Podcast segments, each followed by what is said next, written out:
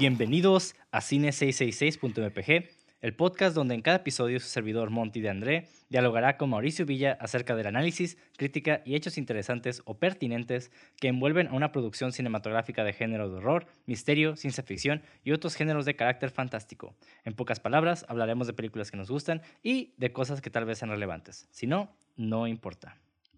Y bueno, hoy les traemos el tercer episodio del mes de los slashers y nuestro episodio número 30, donde hablaremos de Scream, película de 1996, escrita por Kevin Williamson y dirigida por Wes Craven, quien, como ya nos oyeron, si nos estuvieron eh, siguiendo estos últimos episodios, también dirigió The Last House on the Left, The Hills Have Eyes, A Nightmare on Elm Street y pues el resto de la franquicia de Scream, ¿no? Que casi casi es el diario del terror, ¿no?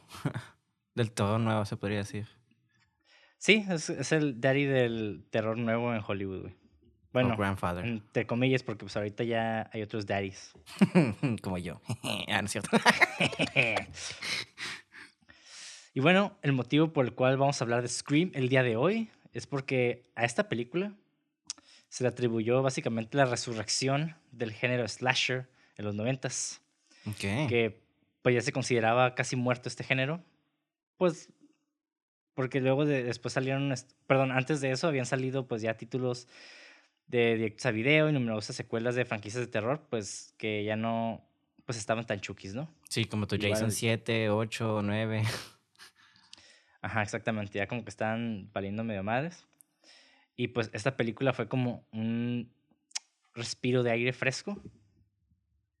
Y a pesar de que las otras franquicias trajeron como un éxito financiero a los estudios, definitivamente esta película sí trajo algo mucho más nuevo, ¿no? Uh -huh. Que más que más allá del dinero, que pues obviamente sí recaudó bastante dinero, más allá de eso, pues trajo algo nuevo al arte y algo nuevo al espectador, porque creo que antes de esto las metaficciones no eran tan comunes. Bueno, sí había, sí, era, sí había películas de metaficción. Ahorita voy a explicar más adelante qué es una metaficción. Piensen en Deadpool, básicamente. básicamente. Mm, digo, la primera metaficción, entre comillas, sería Don Quijote de la Mancha. Ajá, claro, pero yo digo ahorita para que como tengan algo en base es como Deadpool, ¿no? Es como lo que más conocemos. Y fíjate que Deadpool no tanto, porque sí rompe la cuarta pared, pero realmente uh -huh. no es una metaficción. O sea, de repente tiene como esos tintes, detallitos. pero Ajá. todavía le falta ahí. Uh -huh. Y bueno, siempre ha habido este diálogo entre espectador y película, ¿no? Uh -huh. y, las, y las películas, pues, de cierta manera sí influyen en la sociedad, pero al mismo tiempo las películas, pues, son una representación de la sociedad misma, ¿no? O sea, realmente no es como que... Porque siento que hay muchas personas que dicen que las películas realmente influyen demasiado como en, en la mente de los jóvenes, como de que si ven Scream van a ir a la escuela a matar gente. Es como los videojuegos, ¿no? También. Ajá. Sí, Esa... porque por ejemplo, el, el, éxito de esta película Ajá. generó pues otra vez, sería una serie de secuelas, ¿no? Uh -huh. Y digo, a pesar de esto, en los años posteriores, ajá, estas películas fueron acusadas por inspirar e incluso inducir crímenes violentos y asesinatos, güey. Güey, pero es que todo siempre ha sido así, güey. Una película de... Ya ves, este habla uh, un poquito separado, ¿no? Pero sacaron la de Joker y cuál era todo el mame de eso. Ay, la gente blanca va a empezar a matar gente y todo eso, ¿sabes? Como entonces siempre que sacan una película con temas... Eh, o temas fuertes, por ejemplo, por, en este caso como de asesinatos de niños, es como... Ay, es como un scapegoat, ¿no? Es como lo más fácil de culpar en lugar de como ver a la sociedad en sí de ver por qué estamos, por qué estos niños están haciendo eso, ¿sabes cómo? Sí, exactamente. O sea, la gente le atribuye más bien la causa a diferentes factores que realmente son bastante superficiales. Porque realmente tienes que estar muy, muy traumado, o, te, o, sea, tienes que tener como un trastorno muy cabrón para que una película te influencie toda tu vida, ¿no? Claro. O sea, sí tienes que estar muy cabrón. Y pues yo creo que más que nada como esta parte conservadora de, de la sociedad Discúlpame. prefiere acusar, porque es más sencillo, es mucho más sencillo eh, ponerle el dedo a los videojuegos uh -huh. o a las películas violentas. Y es, es, un debate que yo he tenido con amigos incluso, ¿no? Acerca uh -huh. de por qué eh, las películas realmente no... Digo, a pesar de que sí hay una, una cierta influencia, uh -huh. no es como la que piensan, ¿no? De hecho, argumentando a tu favor, hay un documental muy bueno, güey, que tú me recomendaste, de hecho, es que se llama Don't Fuck with the Cats, donde justamente habla de un vato que se deja guiar por una película, güey. Pero si ves la, el documental, ves que la persona está súper fucked up, güey, que tuvo problemas en su vida y por eso se deja guiar por una fantasía, ¿sabes cómo? Entonces, mucha de la gente que piensa de que se me hace muy pendejo, la verdad, y me, me, me, me, me emputa mucho cuando dicen, ah, es que las películas te hacen obligada a matar gente, o las películas, las series. Eh, se vio como el panic, el, el, el panic, em, Satan panic, ¿no? Como el pánico satánico, por lo mismo, ¿no? Por el miedo de que la gente, en lugar de ver, tal vez como la sociedad no estamos educando bien a las películas, ¿qué es lo más fácil? Digo, a, nuestros niños, no estamos educando a nuestros niños con una educación bien, ¿qué es más fácil? Ah, pues nosotros no tenemos la culpa, son las películas, o sea, es incapaz de que el, que el papá se dé cuenta que tal vez no estoy educando bien, no estoy diciendo algo malo en mi familia, ¿no? Entonces. Exactamente. Es como, los morros de Columbine, que de hecho también eh, hay un, pedo con, con, esta película y obviamente como la música, como Marilyn Manson y básicamente todos los músicos de rock. Pero. Ajá, o sea, se le atribuye. O sea, los padres de los morros realmente los dejaban comprar un chingo de cosas en línea. O sea, realmente nunca checaban lo que compraban y cómo estaban. Y básicamente era un pinche pues tenían varios problemas, ¿no? Que después sí ha habido estudios al respecto de por qué hicieron lo que hicieron. Y tiene mucho que ver también con, con esta búsqueda de identidad y también como la, y tiene que ver mucho con la represión. Que tampoco me voy a meter mucho en eso, porque no me refiero a la represión de que eran gays y, y, estaban tan reprimidos que mataron gente o algo así, ¿no? es, es, otro tipo de como autorrepresión. Y tiene mucho que ver con, el, con las ideologías. Pero no vamos a hablar de eso hoy, porque es un tema muy complicado y pues nos vamos a desviar un chingo, ¿no? Claro. entonces vamos a empezar un poco de la película. La sinopsis es esta. Woodsboro, un tranquilo pueblo de California, se convierte en un baño de sangre cuando un asesino enmascarado acecha a los alrededores. Cindy Prescott, una joven adolescente cuya madre fue asesinada un año antes, se convierte en el objetivo del asesino Ghostface, quien realiza llamadas telefónicas preguntando por la película de terror favorita de su víctima. Su novio, Billy Loomis, se convierte en el principal sospechoso junto con el padre de Sidney. La reportera local de noticias sensacionalistas Gail Weathers y el oficial de policía Dwight Dewey Riley investigan y tratan de averiguar quién es el asesino en una carrera contra el tiempo que determinará quién vive o muere. Y... Espérame tantito, voy a toser. ya tosí. Este, a mí me encantó mucho la película, güey. la verdad.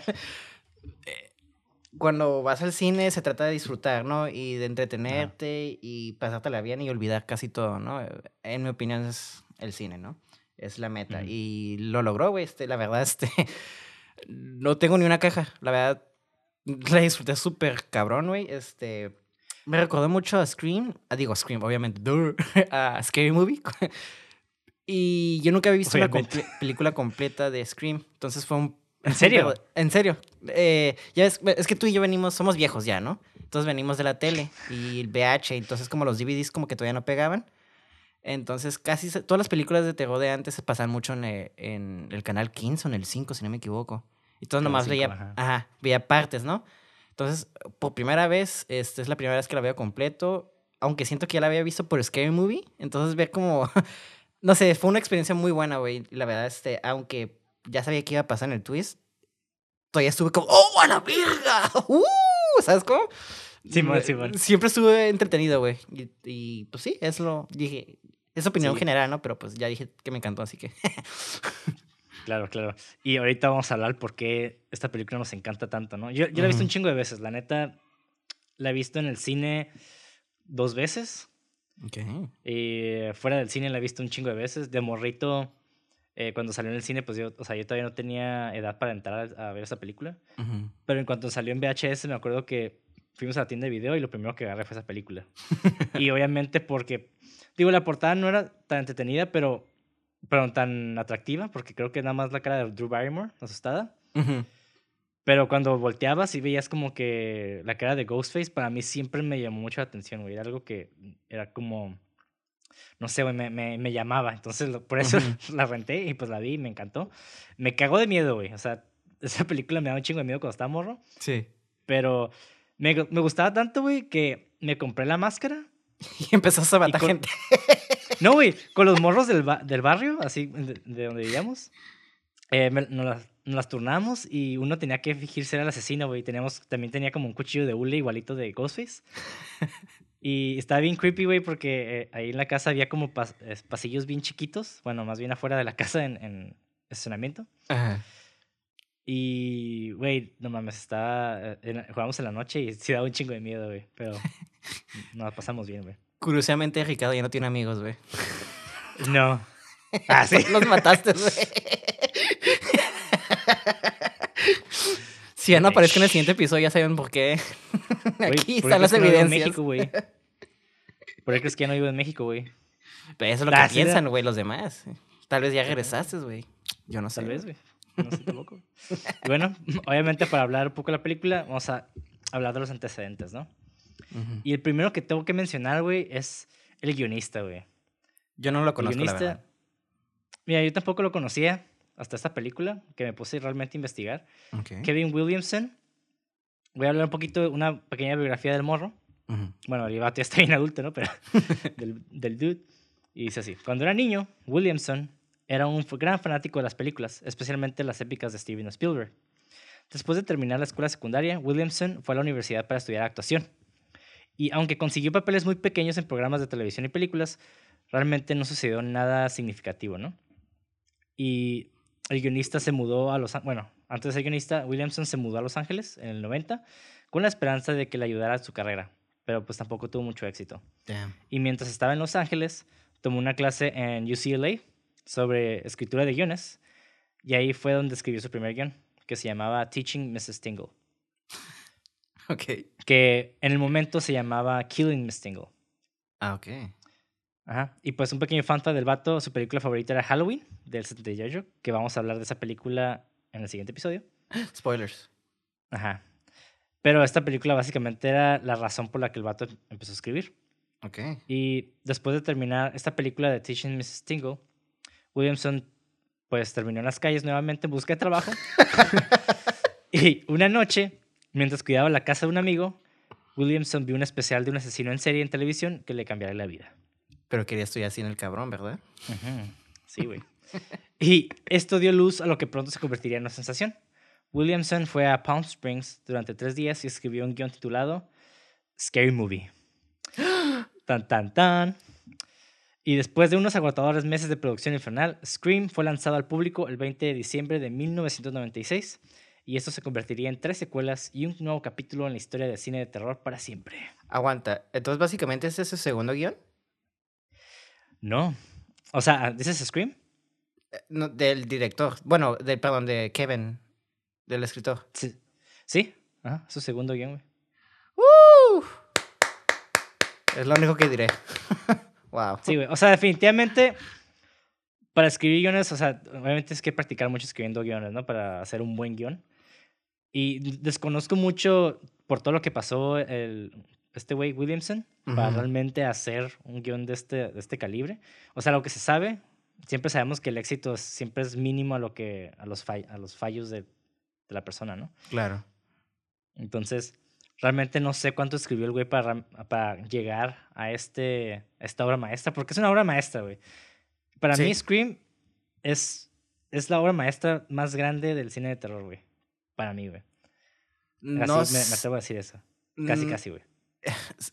Ricardo lo dijo, si lo quieren hinchar a él, yo les doy la dirección. Ah, no, este, yo no... No, es cierto. O sea, bueno, me refiero a la década, porque sí, tal vez estoy exagerando mucho con la historia, ¿no? Pero... No, yo sé, yo sé. yo sé que te maman exagerar, güey. Sí, es que me gusta exagerar, güey. La neta, me gusta exagerar. ¿Sabes qué, güey? Sí, es el mejor guion del universo, güey. Aquí se dijo en Cine 666, Ricardo. No, este... No, no sé si llegaría a decir tanto como tú de obra maestra. Sí diría que está bien vergas, que el, el guion está súper tight. Eh, tendría que haber más películas de terror. Y creo que lo que no me hace concordar contigo es porque no es el tipo de género de terror que a mí me gusta, ¿sabes cómo? Entonces, Y, es, y es por gusto más que nada. Pero sí concuerdo contigo que es It's a fucking good well movie. El guion, sobre todo, está súper chingón. Y lo que a mí me gusta, que ahorita lo dices notar, lo, lo, dices desde que el vato le encantaba Halloween y pues en la película se siente el amor hacia Halloween y eso, eso le agrega como más quizás ternura para mí, porque es como, ah, ya, ya entiendo porque está muy eh, atado a Halloween a esta película, pues. Sí, man. Pero no, o sea, sí es una obra maestra, güey. Si analizas el guion, no, sí, sí. vas a encontrar muchas cosas. Para mí es una obra maestra y siempre lo va a ser. Digo, claro que hay mejores guiones allá afuera de otros tipos de. de otros géneros, perdón. Claro. Pero dentro del horror, para mí, digo, si vemos a Halloween, Friday the 13 y demás, o sea, son guiones demasiado simples, que están bien hechos. Bueno, los guiones mínimo, ¿no? Ajá. Pero esta, esta película está, no sé, güey, tiene, tiene demasiadas variables que... Tiene tantas variables con las que trabaja, güey, que... Ah, no sé, se, me hace que está todo, todo en buena muy bien. Y ahorita, pues vamos a explicarlo, ¿no? Es que Pero antes, güey. ¿Sabes lo que hace esta película que las demás películas de que hemos mencionado no hacen? Es juegan con tus eh, expectativas, güey. Bien cabrón. Bien eh, cabrón. exactamente. O sea, vas a ver una película de Jason, pues ¿quién es el killer, no? Jason. Vas a ver una película de Freddy Krueger, ¿quién es el asesino? Freddy Krueger. O al menos que hagan algo como en Halloween donde... no sé, Michael Myers una vez y creo que lo hicieron en Jason la 3, si no me equivoco. Y es como, ah, ok. Pero pues no gustaron, ¿sabes cómo? Pero porque ya sabes que la gente va a ver esas películas porque quieran ver el The Big Man, J-Man, ¿no? Matando. Pero aquí, pues como es algo nuevo, tú esperas de que, ay, el asesino va a hacer eso. Y hasta juegan con tus expectativas y te dicen, no, pues sí, tal vez sí es esto, pero luego sí y no, ¿sabes cómo? Ajá. Sí, sí, sí, perfectamente dicho, güey. Y la neta, es que, digo, si vemos, analizamos el cine de, de, los thrillers, si remontamos a Alfred Hitchcock, vemos que todas las películas también tienen como este, esta esencia, ¿no? Pero realmente yo no considero, por ejemplo, Psycho todavía una película de horror, lo considero todavía más thriller, que sí tiene tintes de horror. Bueno, ahí se da, es que sí se puede considerar un slasher también, pero a la vez también eh, el thriller y el thriller es como más, eh, ahora sí, como muchos dicen, las películas de suspenso, ¿no? Que realmente no hay un factor supernatural, que en ese tampoco realmente. ¿No?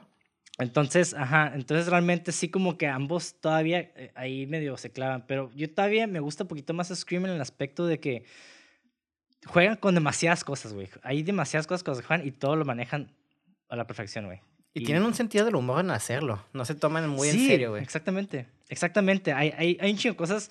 Digo, lo único que puedo decir de esta película es, es la moda de los noventas y 2000. sí. Que holy shit, a la madre nos vestíamos así, pero pues bueno, ¿no? No está tan mala moda, sí. Yo creo que la estética es lo que me sacó un poquito la película. Por ejemplo, a veces hacía como esos quick cuts donde como de terror de los 290, no sé si me explico, como... Ajá. Ay, qué cringy. Sí, cierto, antes hacíamos esto, ¿verdad? Pero es, sí, es un producto de su tiempo. Era la parte cheesy, ¿no? Era la parte cheesy del cine de horror, güey. Entonces, yo creo que también eso lo trabajó muy bien, güey. Pero bueno. Para continuar con la película, quiero hablar en qué se basó esta película, güey. Eh, el director, bueno, más bien, perdón, el guionista, cuando estaba en casa de su compa viendo este especial de televisión, pues, ¿qué estaba viendo, no? Esa es la pregunta, güey. Y en agosto de 1990, un estudiante de Santa Fe College y cuatro de la Universidad de Florida fueron mutilados durante un allanamiento de morada y una ola de robos en Gainesville, Florida. Florida. El asesino básicamente decapitó a las víctimas y posó los dos cuerpos utilizando espejos. Y en las primeras horas de la mañana del viernes 24 de agosto de 1990, Daniel Harold Rowling, mejor conocido como el destripador de Gainesville, irrumpió en el apartamento compartido de Sonia Larson y Christina Powell, estudiantes universitarias de 17 años, y al encontrar a Powell dormida en el sofá, él se paró brevemente junto a ella, pero no la despertó eligió en su lugar explorar el dormitorio del segundo piso donde Larson también dormía. Y Rowling mm. asesinó a Larson, primero le tapó la boca con cinta adhesiva para sofocar sus gritos y luego la apuñaló hasta la muerte. Y ella murió mientras intentaba defenderse de él. Este vato luego bajó las escaleras, le tapó la boca a Powell, ató sus muñecas detrás de su espalda y la amenazó con un cuchillo mientras le cortaban la ropa. Luego la violó y lo obligó a tumbarse boca abajo en el suelo, donde la apuñaló cinco veces por la espalda. Rowling posó los cuerpos en posiciones sexualmente provocativas, se dio una ducha antes de salir del departamento. Y básicamente, este vato cometió muchos asesinatos similares eh, alrededor, de, alrededor de, ese, de esos lugares, más bien del área, ¿no? Y pues todo esto ocurrió durante un otoño, güey. Bueno, hasta donde se sabe. Y con la excepción de algunas de sus víctimas, la mayoría eran pequeñas mujeres caucásicas con cabello oscuro y ojos color café. Y aunque la policía inicialmente tenía muy pocas pistas, la policía identificó a dos sospechosos. Uno, un estudiante de la Universidad de Florida, que tenía antecedentes de enfermedad mental y tenía numerosas cicatrices en la cara a causa de un accidente automovilístico. Okay. Y pues la neta, para los medios, esto era como que la imagen ideal, ¿no? Y su foto fue mostrada repetidamente por todos los medios de comunicación. Pero las autoridades lo, terminaron por, por absolver porque pues ya después arrestaron a Rowling, que pues el vato no tenía nada que ver con ese güey. Y pues también el otro sospechoso también fue absuelto más tarde, ¿no? Y después de acumular evidencia de la escena por los fluidos que dejaba el asesino, porque pues el vato básicamente las violaba, y no sé si desconozco si hacía algo, algo con ellas después de matarlas, más que, ah, digo, aparte de posarlas. Pero la policía pues eventualmente pudo dar con él por, su ADN. Y también pues fue gracias a que muchas personas dieron su testimonio y también lo atraparon robando en un supermercado de Florida. y todo es el mismo año, güey, en 1990. Ajá. Ajá. Y ya pues el vato el 20 de abril fue condenado, perdón, el 20 de abril de 1994 fue condenado a muerte. Ah, huevo. Ajá. Y la neta, qué bueno, güey. Sí, Pero el vato sí lo que tiene era de que tenía un trastorno de personalidad antisocial trastorno límite de personalidad y aparte tenía pues parafilias, ¿no?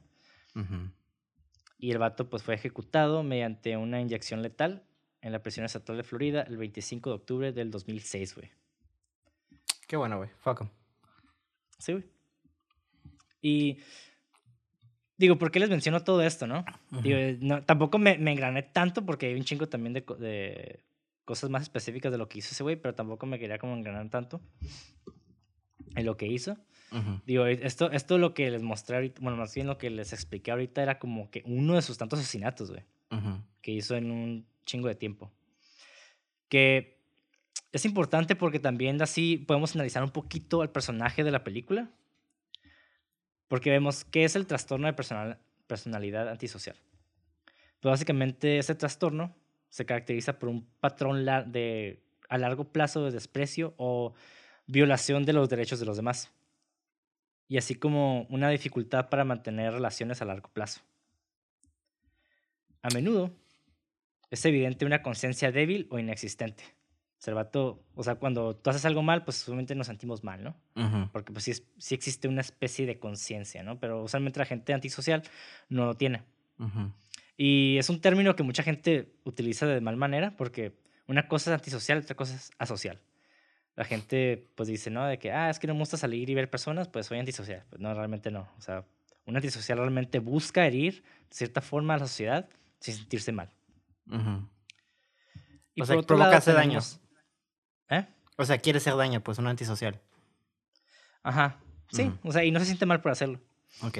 Y por otro lado tenemos el trastorno límite de la personalidad, que también es un trastorno caracterizado por un patrón a largo plazo de relaciones interpersonales inestables, con un sentido distorsionado de uno mismo y fuertes reacciones emocionales. Los afectados por este trastorno a menudo, a menudo se autolesionan y otros comportamientos peligrosos. Mm. Y eso está curioso, güey, porque, o sea, al final que vemos, ¿no? Vemos también que los asesinos como que se hieran unos a los otros. digo, ah, que también es, para, también es para encubrir su, ah, sus asesinatos como para decir que ellos fueron víctimas y van a ser héroes. Pero también tiene mucho que ver con esta, esta fantasía adolescente, ¿no? De, de... Porque los adolescentes también pendejos, güey. Son, son personas muy sensibles. Y tú y yo lo sabemos, ¿no? También fuimos personas muy sensibles como de adolescentes. Pero también como que... No por ser adolescente va a hacer este tipo de cosas tampoco, güey. Sí, no, y es muy fácil, como te como, como tú y yo sabemos de que con amoritos, ah, es que si yo me pasa esto, yo sería yo sería el héroe, ¿no? Yo, yo sobreviviría, o si fuera el asesino, nunca me atraparían, ¿sabes cómo?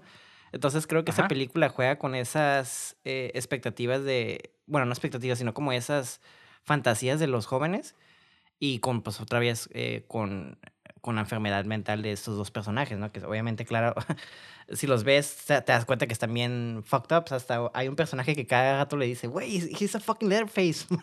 y le empieza a decir como nombres de asesinos porque, pues, eh, luego, luego te das cuenta que no está bien, ¿sabes cómo? Ajá, sí, sí, sí, güey. Y esos detallitos que hace que esta película tenga como mucho, eh, eh, ¿cómo se dice? Feeling. Sí, güey precisamente. Y algo que me gustó mucho del guion, que está como muy sutil. Hay una parte donde están este, los cuatro amigos después de que mataron a la Drew Barrymore. ¡Uh! Está ahí en vergas esa parte, güey. Sí, pero el vato le dice a, al... Ay, se me olvidó su nombre, güey. El, vato que sale Squidward, el Shaggy, güey. Sí, este... No me acuerdo cómo, dice el Billy, ¿no? A Bill o algo así. Simón, Simón, se llama... No, no se llama Billy, se llama, se llama Stuart. Ya me acordé, güey. No, Stuart. Stuart es el, el Shaggy, ¿no? Billy es el compa sí, pero yo me refiero a Shaggy. Ah, ok, ya, ya, perdón. Ajá. su novia del momento, ella le, le dice, oye, ¿que tú no salías con ella? sí. No sé si te acuerdas, güey. Sí, sí, sí, no, esa escena ah, está bien vergas. Ah, bueno. Este trastorno, güey, que, te, que dije ahorita, el Borderline Personality Disorder. Ajá. El trastorno límite de personalidad. Ajá. Eh, muchas de estas personas, de hecho, luchan con un sentimiento de vacío y un miedo al abandono, güey. Y desapego de la realidad. Y Entonces también como que ese, e, ese, e, algo que sucedió fuera de pantalla es de que eso pudo, pudo, haber sido una motivación muy cabrona para ese personaje, güey. Realmente de matarla, güey. De hecho, creo que la mata él, ¿no? Eh, no se ve realmente que la mata. Creo que es su... Ah, bueno, no sé, la neta no sé, pero, pienso, yo, yo pienso, en mi cabeza, pienso que la mata. No, es que sí, porque yo también pienso eso porque el otro güey estaba en casa de... De, de Sidney, ¿no? Ajá. Ajá, estaba en casa de Sidney. Entonces a mí se me hace curar. Y de hecho, hablando de esa escena, entrando un poquito de Tito, tan vergas está ese guion que en esa secuencia te dicen quién es el asesino, güey, no te das cuenta, güey. sí, güey. Ajá. Y, y está tan eh, vergas, güey, la actuación de ahí. Quizás las actuaciones de los vatos no son como que, uy, Oscar, pero hacen cosas sutiles, por ejemplo. Vamos a tener que spoilear aquí. Se supone que el asesino serial en esta película son dos. están trabajando dos amigos, ¿no? Que es el, el Billy. ¿Cómo se llama el otro, dijiste? Stuart. Stuart, que es, me, me encanta ese personaje, güey. Este, sí, güey, está incapaz, güey. El vato le empieza a decir, no, pues yo la maté. Y como que empieza. Y el vato le empieza a hacer como el paro, no, güey, siempre estuviste conmigo, ¿no? Pero lo ve con unos ojos y como que le dice con los ojos, cállate la verga, ¿no? Son como esos detalles que ves en las actuaciones que te quedas como, ah, ok. Y luego otra parte donde el Billy le está cagando a, a Sidney que no se la está cogiendo, que no, porque se están peleando porque no hay como eh, relaciones sexuales entre ellos. Eso es lo que cae, provoca como tensión entre ellos. Hay una parte donde el, el Billy dice algo y voltea hacia la cámara, pero como para ver a su amigo, como para ver si está escuchando, ¿no? Y, como, y esos detalles que cuando están ellos dos juntos que se ven así, me quedé, güey, qué buena actuación de los morros que están poniendo esos detalles que hacen que te den las pistas sin que te des cuenta. Y vuelvo a lo mismo, eso es magia del guion y, y quizás... Si es un, el guion está... Es una obra maestra de guion, eso sí. Quizás la película, no, me, no me atrevo a decir obra maestra porque pues nada, es perfecto, ¿no? Pero concuerdo mucho con lo que tú dices. Quizás no lo quiero decir yo, pero si tú lo dices, yo no te voy a decir que no. ok, sí, yo lo digo, güey. Yo lo estoy diciendo. Ya la raza que me dice, oh, este vato no sabe de cine y yo nomás, yo veo puro pinche uh, cine de arte y la chingada. sí, yo también veo cine de arte, güey, pero la neta, este guion, güey, es una obra maestra y nadie me puede decir lo contrario porque tiene todos los checkmarks, güey. Tiene todos los checkmarks de lo que es un buen guion, lo que es una buena película. Porque la cinematografía también está en vergas, güey. Digo. Sí, sí está. Digo, la edición es otra cosa. Pero la cinematografía sí. tiene, sí, tiene mucho lenguaje, güey. Y es muy sutil. Digo, no, tampoco es exagerado, ¿no? Como Sam Raimi o, claro, claro. este güey, el, el, Edgar Wright. Ajá. Tampoco es así, pero ellos tienen como su propio estilo más de cómic. Ajá.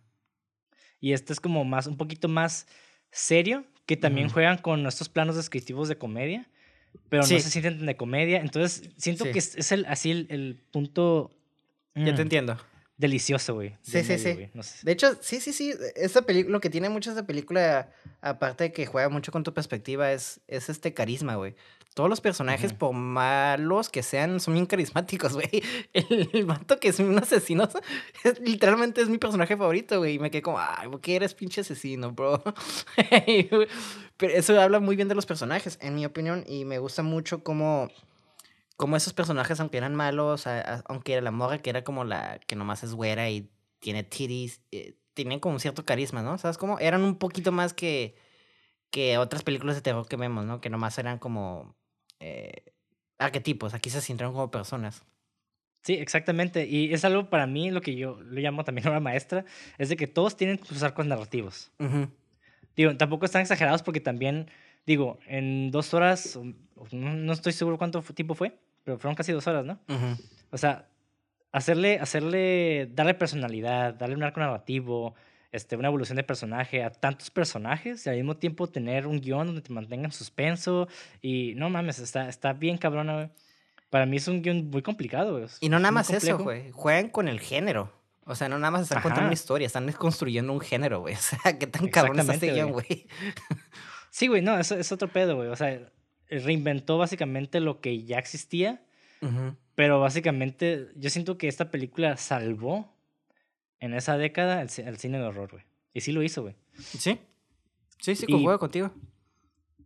Y la neta no podemos hablar de la movie sin hablar de Ghostface, güey. Clásico, güey. De hecho, hay algo que me encanta de Ghostface, güey, que, que lo veo muy diferente a los demás.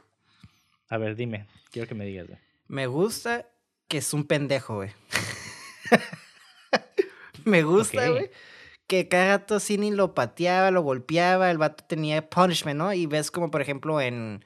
Bueno, ya sé que hasta son las uh, discos allá de repetir Jason y Michael Myers, pero siempre le, avientan cosas y el vato como que... Tun, tun, tun, tun, unstoppable force, ¿no? Pero aquí sí, me gustó que el vato estaba como que, chingada madre, ¿cómo no la voy a alcanzar? Y luego eran dos, güey, y me gustó mucho esa dinámica, ¿no? Como que se siente más real. Y, como, y creo que lo dice en un aspecto, ¿no? Dice, es, es, más terrorífico cuando no hay motivación y cosas así, aunque luego lo explican, pero como el no sentir la motivación y ver que es alguien humano también es como, ¡ay! le agrega el terror, en mi opinión. Y que eran jóvenes también eran como, fuck. Solo porque no tiene pussy, es como, ¡ay! Pinche incel. sí, bueno.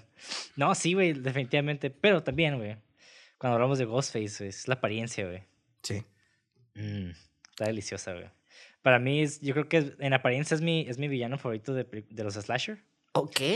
bueno, no es cierto, no es cierto. Eh, eh, aquí exageré y mamón, güey. No, sí es cierto, ya lo dijiste. Y si lo dijiste en el audio y lo pusiste en internet, ya es cierto, güey. Ya se dijo que el asesino favorito de sí, porque, es... Porque también, también Freddy Krueger me gustó un chingo, güey. Entonces también no. que, uy. Yo no te creo. Pero, por ejemplo... Tú dijiste... Pero si tengo, que, si tengo que escoger...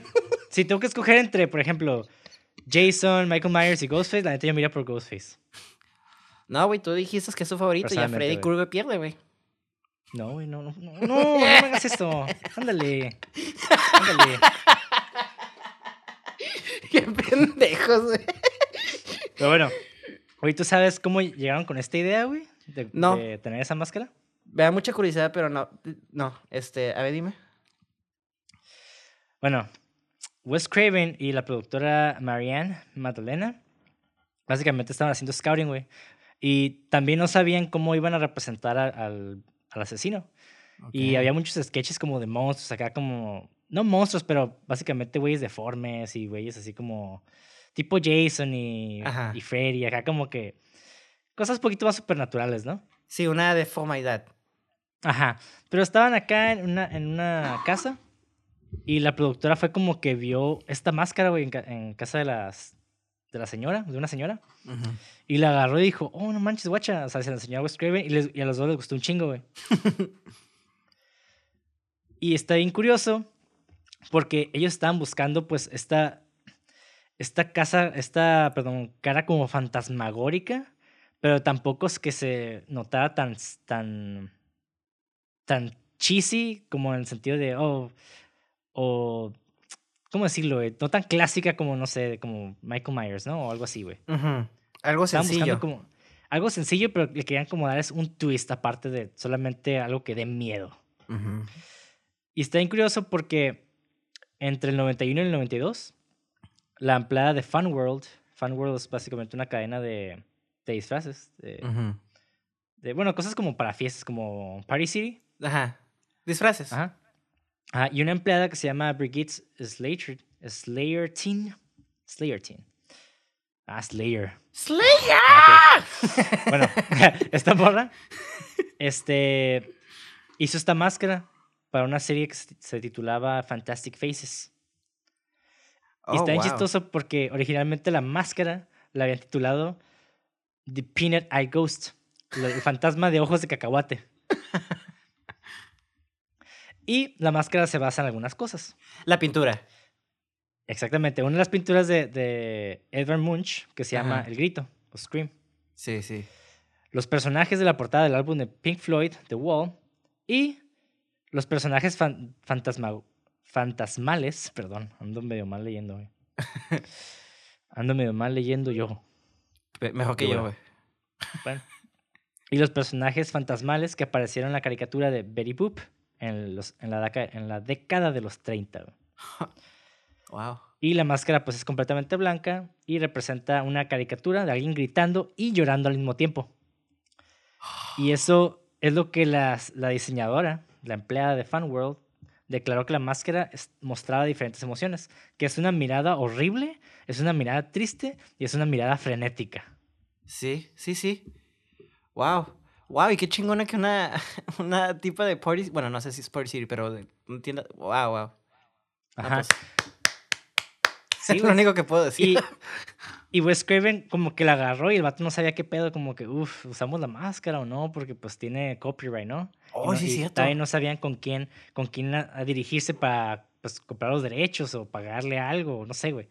El punto es de que pues el vato dijo, fuck it, vamos a usarla, así para Chile.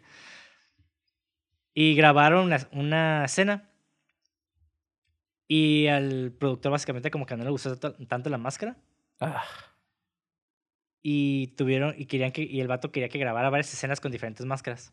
Ajá. Bueno, el punto es de que escogieron esta máscara, ¿no? Ajá. Y los ejecutivos de World decidieron pues dar el copyright, o sea, quedarse ellos con el copyright y le titularon Ghostface a la máscara. Ok. Pero los dejaron usar la máscara como parte de, de, de su película. Ajá.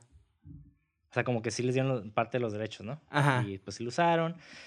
Y de hecho, Ghostface, el nombre del personaje, se le atribuye al nombre de la máscara que fue creada por Fanworld. Realmente no lo. No lo así no le llamaban en, en, el guion. Ok. Qué cool. Qué cool está esa historia de, de la creación de ese güey. Qué chistoso. Ajá, güey. Y de hecho. Estuvo bien random. Algo que me gustó mucho de la película y que y ahorita tiene sentido escuchando como el backstory de la producción y todo eso. Bueno, de, esa, de la producción del disfraz es algo que a mí me gustó mucho, es de que el, el, en un momento donde la película dijeron que el disfraz lo puedes conseguir en cualquier parte. Y eso creo que le da como más terror al, al asesino y que literalmente podría ser cualquier persona porque pues es un disfraz que cualquiera puede comprar, ¿no? Y eso creo que... No sé, güey, eso me da un chingo de miedo, güey. Por ejemplo, sabemos que la máscara icónica de Jason, pues si ves a alguien con eso, pues ya sabemos que es Jason, ¿no? Pero realmente aquí el que se ponga la máscara puede ser cualquier persona y es como, ay, güey lo que le agrega el elemento, del, ese, el elemento del thriller que hay en, en, todas las películas de Scream, ¿no? De que sabemos que es un humano, pero ¿quién es? ¿Sabes cómo? Simón, sí, exactamente. Y pues no mames, creo que esta es la belleza de, de Scream, güey, de que utilizan pues todos estos personajes sin descuidar sus personalidades, su narrativo y creando este, este nivel de suspenso. Desde el primer acto, güey, porque el primer acto está súper cabrón, güy. Sí, de hecho, el, eh, el, eh, el, intro que hacen está súper chingón, güey. Me gusta mucho y se me olvida que es Barrymore, la, la mujer del principio, Se me hace bien chistoso y me gustó mucho cómo hacen el, el, el setup de todo con esa secuencia. Está media larguita para hacer como un intro de la película, del, después el title card, después de un intro bien largo, pero está bien chingón y ya con eso te pone el, el mood de toda la película, güey. Es como, ok, amén. Sí, Sí, güey, y pues hace rato mencioné que pues esta película es una metaficción, ¿no? Digo, no es completamente una metaficción, pero, o sea, ah, es debatible, ¿no? Pero realmente para mí sí lo es. Y Tiene elementos. ¿Por qué? Pues. En términos generales, una metaficción es un tipo de narrativa que básicamente se caracteriza por eh, una naturaleza autorreflexiva, ¿no? Que se autorreferencia y es consciente de sí misma y opera a través de una serie de procedimientos narrativos con el fin de convertir el discurso de, la, de, esta narrativa en referencia a sí misma. Y pues de aquí a lo que hace mucho esta película es de que es una película que es muy consciente de su mismo género. Voy a explicar un poquito. Eh, básicamente, en en diferentes géneros eh, existen diferentes tropos. Ahora, un tropo es básicamente un tema o un dispositivo común usado en exceso, que en determinadas instancias se le puede ver un patrón debido a su misma repetición. En las películas slasher de terror, pues tenemos, eh, es algo que menciona mucho el Randy, ¿no? el personaje como chistoso que sabe todo. Sí. El vato pues menciona, ¿no? Dice que eh, está la Virgen, que es la Final Girl en este caso. Está el atleta, el The Whore o la ramera, está el tonto y pues el, el, el buen estudiante, ¿no? Académico, güey. Es de Kevin in the Woods, ¿no? Que también es muy buena película. Ajá. Que también, hace y estos son Ajá, y estos son tropos que se ven en casi todas las películas de slasher, güey. Claro. Y de terror. Siempre, está, siempre hay una, una, virgen, siempre hay un atleta, siempre hay una whore, siempre hay un tonto, siempre hay un buen estudiante. Y esto todo, y el hecho de que sean conscientes de eso le da todavía más, le da más cuerpo a la personalidad de la persona, del personaje. Y, lo hace chistoso también, güey, porque hay una parte donde el Randy está, donde dice las tres reglas, ¿no? Donde dice, este, no debes de coger, no debes de tomar y nunca debes decir, ahorita regreso. Porque, pues, en cuanto haces eso es como sellas tu muerte, ¿no? Y el vato está diciendo eso y está viendo la tele y el Ghostface está detrás y es como... El otro le está diciendo a Jamie, a la Jamie Lee Curtis, que creo que está viendo Prom Night, que es la que tú habías dicho, ¿no? Le está diciendo, no, estaba viendo Halloween, creo. Ah, bueno, ajá. Pero estaba viendo algo con Jamie Lee Curtis, ¿no? Ajá. Y le está diciendo, Jamie, fucking look around, look around. Y el Leatherface está literalmente detrás de él. Y el vato estaba pedísimo. Y detalles así, güey. Son... Esta película está... La, la, película en sí, la historia está bien simple. Son dos güeyes queriendo matar a una mujer. Punto, ¿no? Ajá. Pero lo que hace esta película son los detalles, güey. Y esos detalles que son tan minimalistas que pasan desapercibidos hacen que jueguen un chingo con lo que dije al principio, que era la la expectativa que tú tienes de esta película, porque vas a verla y dices, ah, pues va, pues quién va a ser asesino, ¿no? Pero empiezas a ver como todas estas eh, meta, referencias metas a otras películas y empiezas a ver como que, ah, ok, esta película nada más es una película de asesinos, de, bueno, de un slasher, sino es una película de... Es como una guía, básicamente, de cómo es una película de terror, y eso me gusta, pero también va de esos tropos. Por ejemplo, hay una parte donde la chica le dice, ay, ¿Qué, tan estúpida soy que crece? No voy a correr a, arriba del al segundo piso. Eso es, eso es estúpido para las mujeres. Pero la morra cierra la puerta porque estaba cagada porque le dijeron, yo estoy enfrente de la puerta. Y luego, ¿qué es lo que hace? Se va corriendo hacia arriba, ¿sabes cómo? Y es como, güey, son detalles así que, que son visual gags casi, casi. De hecho, tal, casi todo lo que dice Randy es lo que sucede, güey. Exactamente. Ajá, cuando estaba, por ejemplo, ahorita que mencionaste, está hablando con la televisión y aparece el vato detrás. Y por ejemplo, cuando está diciendo de la Virgen, de que siempre es la que es la final girl, la que se muere, al mismo tiempo vemos a Sidney, a Sidney teniendo sexo con su novio, ¿no? Y no se ve nada, ¿no? Ajá. Y Ajá, está exactamente. Pero, o sea, pero la morra está teniendo sexo con el vato. Y sí. ¿Y qué es lo que pasa luego? Luego pasa, llega el asesino y, lo, y mata al vato, pero no la mata a ella. Ajá, y ahí es cuando empieza, ahí es cuando eh, Scream, es cuando Scream como que empieza a romper este, estos, estos paradigmas, ¿no? Porque ya está, ya estamos viendo que sí, o sea, perdió su virginidad, pero ya son los noventas, güey, o sea, no mames. Ya, fuck it, ajá. Y entonces, no, o sea, la virgen ya no se muere, perdón, la, la morra que perdió su virginidad no se muere. Y después tenemos al atleta, por ejemplo, en el resto de las películas siempre es el jock, ¿no? El vato como mamado y la chingada. Pero aquí hay como una evolución también de ese tropo, porque Billy Loomis realmente no es un atleta. De hecho, el primero que se muere es el atleta, ¿no? Creo que sí, ¿no? Bueno, sí. Sí, está, está amarrado en una silla. Está amarrado en una silla. Pero Billy Loomis también tiene características de atleta. Porque es el chico guapo, popular, que tiene la morra principal. ¿Sí me explico? Sí, sí, sí. Digo, lo, lo único que no tiene es la chaqueta. Pero pues, todo lo demás lo tiene, ¿sabes cómo? Ajá. Y pues tenemos a Tatum, que es como The Whore, ¿no? La romera. sí. Que básicamente la pusieron rubia, porque la morra originalmente tiene pelo negro también. Ajá. Pero querían que se diferenciara de, de Cindy Prescott. Y pues lo pusieron así como que el, pues el pelo rubio y pues se presenta más como un ser sexual, ¿no? No tan, no tan virgen, güey.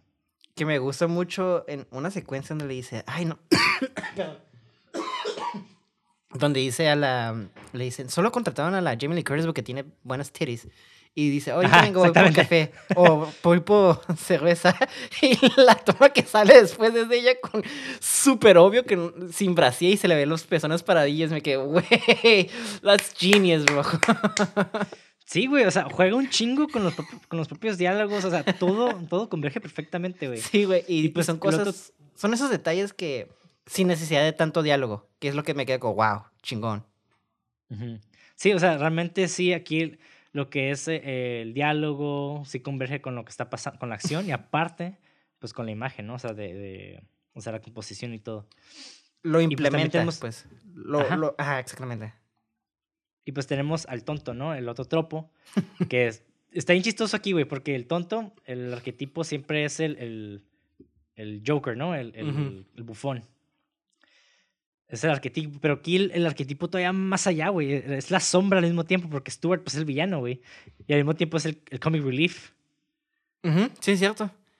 Güey, ese vato, ese personaje me gustó un chingo, porque era tan descarado, güey. Decía las cosas muy en serio, pero como sabía que el compa lo estaba cubriendo. Y aparte, como está muy pendejo, como que sabe que nadie lo iba a tomar muy en serio. No sé, güey. Ese personaje se me hizo muy chingón, güey. Me gustó mucho, me, me divertía mucho. Eh, no sé, güey. No, no, no sabría explicártelo el porqué, pero sentí mucha atracción. Creo que es por, por la química del, actor. El vato, yo siento que. Verga, güey. Estaba committed. El vato fue full committed, ¿sabes cómo? Y, y respeto mucho de eso. Y creo que para mí es el personaje favorito. Aunque la Sidney no se queda nada atrás, ¿eh? Su, mm. su arco narrativo que tuvo. Y, me, y, y e, e, e, es algo que también me, me tomó por sorpresa. Me que, oye, ¿este es el backstory de ella? Holy shit, no sé. ok, está intenso, no nada más es su típica morra de. Como Nancy, ¿no? De que es la. She's a pretty girl from high school o otras morras, ¿no? Ah, Hay algo ahí. La chica que bonita. Hace la chica bonita, bonachona, que pues no tiene background. Que, o sea, que sí, sus padres se separaron, pero la morra pues está ahí, ahí, está. Ajá, exactamente, pero aquí... No sé cómo explicarlo, güey. Sí, sí, sí, pero aquí te das cuenta del pasado de la esposa, bueno, de la mamá de ella y el daño que le hizo y... Y luego después de que literalmente se, acostó con el asesino de su mamá, es como, ¿what? Fuck. ¿Sabes cómo? Está bien horrible eso, güey. Y es un twist que no lo ves venir. En mi, eh, bueno, en mi opinión, yo no lo vi venir. Simón. Y. Ah, no sé, está, está, está muy. Muy emocionante esta película. Sí, Me emociono hablando de esta cosa, güey. Y pues también tenemos al último, ¿no? Al último tropo, que es como el buen estudiante. Y aquí, de cierta manera, Randy es como una especie de héroe también, güey. Digo, aparte de. de Dewey, que es el. Randy es el nerd, ¿no? Ajá. sí. es lo que te iba a decir, que se me hizo chistoso que el tonto fuera el héroe hasta cierto punto. sí, es el tonto, el héroe y el sabio, si te puedes pensar, güey. Sí, sí, sí. Sí, es cierto, porque pues, él es el de las reglas. Sí, pero el tropo aquí es el, realmente que es el buen estudiante, ¿no? El, el, aplicado. Y pues este güey pues es un, se la pasa viendo películas, es experto y conoce todas las reglas sobre cómo sobrevivir con éxito a una película de terror. Y pues también hay ciertas diferencias, ¿no? Que vemos, eh, pues ya mencioné ahorita, ¿no? Que, que pues ella eh, era virgen, pero pues perdió su virginidad y no se murió. también tenemos esta cura de que en todas las películas de terror, güey, siempre el asesino no muere rápidamente. Siempre se levanta como que al final. Sí, y esto lo vemos también en Carrie, lo vimos en, Friday the 13, sí, cierto, sí, sí. con Jason. Y de hecho lo dice, dice Randy. No, acuérdate, el asesino siempre se levanta en chinga, ¿no? Al final. Y la Cindy se espera, dice, ah, sí, puto. Y se levanta el vato y le da un palazo. No en mi película acá. No en mi película. Ah, exactamente. No en my movie. sí, y. Está, no sé, güey. Está, está bien curada, güey. Y pues a diferencia de los monstruos de Freddy y Michael, que tienen este misticismo sobrenatural, eh, el, el, guionista realmente sí crea un, monstruo, un monstruo completamente diferente con estos dos güeyes, ¿no? Que es una persona, bueno, dos personas familiares y demasiado, demasiado humanos. Sí. Y de hecho está súper curada la dinámica entre ellos dos, porque si te fijas, uno es el hablador, el, el ay, se me olvidó el nombre, el que me cae súper bien. El Stuart. Stuart. Se la pasaba hablando y diciendo hasta las cosas muy obvias, ¿no? Y el otro siempre lo, lo sacaba como, le hacía el paro de cállate la verga o le hacía algo para corroborar su versión o contradecirlo para que no estuviera en peligro, ¿no? Simón. Pero siempre, hubo como una dinámica, yo lo sentí la dinámica como hermano chiquito y hermano grande, ¿sabes cómo? Y al final, cuando, cuando le empieza a explicar los planes, te das cuenta que la dinámica del vato del Billy era que siempre tenía control sobre él, ¿no? Todo lo trataba como un niño chiquito. Entonces me gustó mucho como al final el vato le empieza como a, acá el palo, lo golpea con el celular o el teléfono y le dice, You hit me with a fucking phone, man. Era como, ah, como que se quejaba de todo y empezó cuando empezó a describir su, su, su método o su motivación, fue como que, ah, es que yo, yo, yo respondo muy malo bajo presión y luego le, como que, ah, cállate la verga, nadie me interesa escucharte, ¿sabes cómo? Entonces, ese pequeño detalle me quedó, sí, ok, sí es cierto, el vato se nota que quería la atención y quería presión, y, y, el vato bajo presión lo obligó luego, luego a, a, este plan, ¿no? Simón. O al menos yo lo sentí así, sin tanto explicación. Y es lo, es lo que digo, la dirección que le dio Wes Craven y el guion, pues ayuda a que tú llegues con esta eh, razonamiento sin que la película te esté diciendo ta, ta, ta, ta, ta, ¿sabes cómo? Simón. Sí, sí, sí. Y está, está muy curioso, porque, o sea, también aparte de, de, estas características que les dan como esta humanidad a los personajes, también sus diálogos representan mucho esta como inconsciencia de las consecuencias, güey. sí. mi mamá y mi papá se van a estar enojados. sí, güey. O sea, ¿qué pedo? O sea, te quedas, güey, acabas de matar raza, te vas a la cárcel y te puedes morir. Y el güey lo que se preocupa es sus papás, güey. Te quedas, ¿qué pedo, güey? O sea, si hay un nivel de inmadurez bien cabrona que no piensa más allá. Y eso todavía le da más profundidad al personaje, güey. Más miedo también, güey. Sí, güey.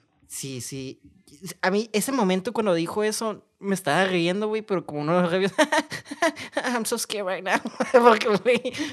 Ay, no. Esa, esa línea dice mucho, güey, porque fue como que muestra como que me vale ver a los demás, qué van a pensar mis papás, ¿sabes? Como, y también tal vez muestra como el miedo de tal vez los papás lo golpean mucho, o, ¿sabes cómo? Digo, ya estoy como metiéndome más, pero pues también esa línea da mucho a qué pensar, pues. Sí, sí, sí. O sea, claramente tenía Pedir. muchos problemas, güey. Sí. Muchos problemas familiares. y algo que también diferencia mucho esta película del resto es de que los era muy común en los 80s y 70s, en los slasher, de que los finales siempre quedaban inconclusos. Y esto ya lo vimos en A Nightmare on Elm Street y en Friday the 13 Incluso en Halloween. Incluso en Halloween lo vamos a ver. y por mucho tiempo así quedó, ¿no? Y usualmente hay tres tipos de finales para estos slashers. Que uno es que el asesino triunfa. Ok. El final gana. Que esto lo vimos en A Nightmare on Elm Street. Sí, ajá. Otro, el que el asesino pierde, pero solo temporalmente. Friday, I guess.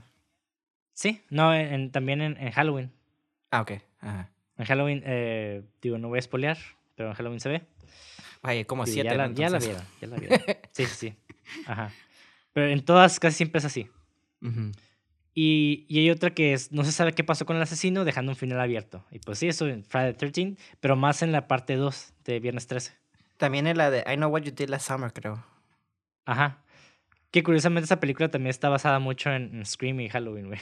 Sí, de hecho, esa película la le dijeron que la hagan, no solo porque Scream fue famosa. Sí. De hecho, sé lo que hiciste el verano pasado, es una réplica de Prom Night, básicamente, güey. Ah, ok. La chica que sale ahí está preciosa, yo tenía un crush en ella. A las... A, Jennifer Love Hewitt se llamaba. Ya, ándale. Está pechocha. Sí, man. Anyways. sí. Y bueno, en esta película la diferencia es de que sí hay un final concreto, básicamente. O sea, ya se acabó y así. literalmente vemos cómo matan al killer. ¿Qué pasó? Que literalmente vemos cómo matan al killer. Así que. sí, un final más natural. El vato no vuelve a matar. Entonces, ahí está.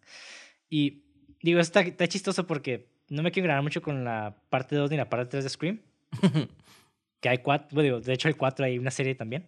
Ah, ¿ya, viste el trailer a cinco? Mm, sí, sí lo vi. Entonces, qué curioso que van a sacar la quinta, entonces. Está chistoso. Está curada que haya salido este episodio junto con el trailer de las cinco, entonces.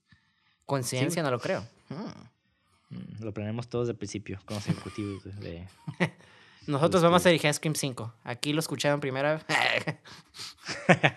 Pero, eh, sí, o sea, lo que hizo este güey, el guionista, es de que el vato ya estaba escribiendo como pequeños fragmentos de la segunda parte, güey, y la tercera, como ideas.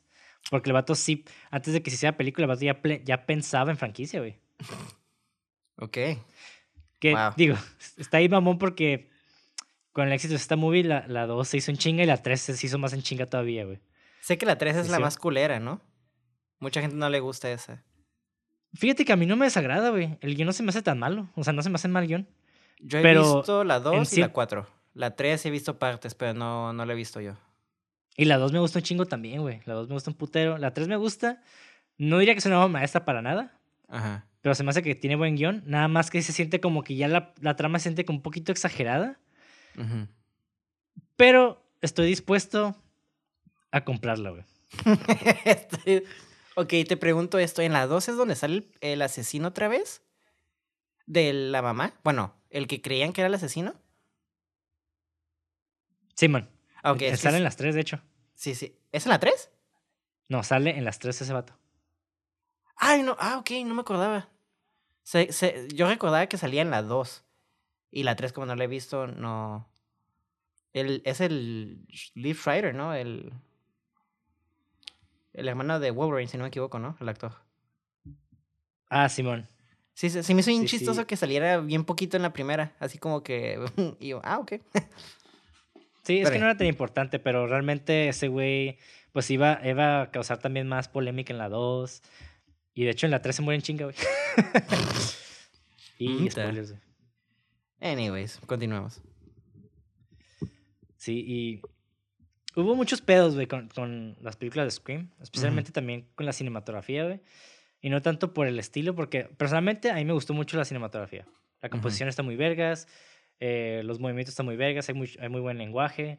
No es exagerado, pero tampoco es tan, tan dual. Uh -huh. Porque lo que tiene mucho, digo, las películas noventeras en adelante, y es algo que creo que evolucionó mucho con, desde Sam Raimi, uh -huh.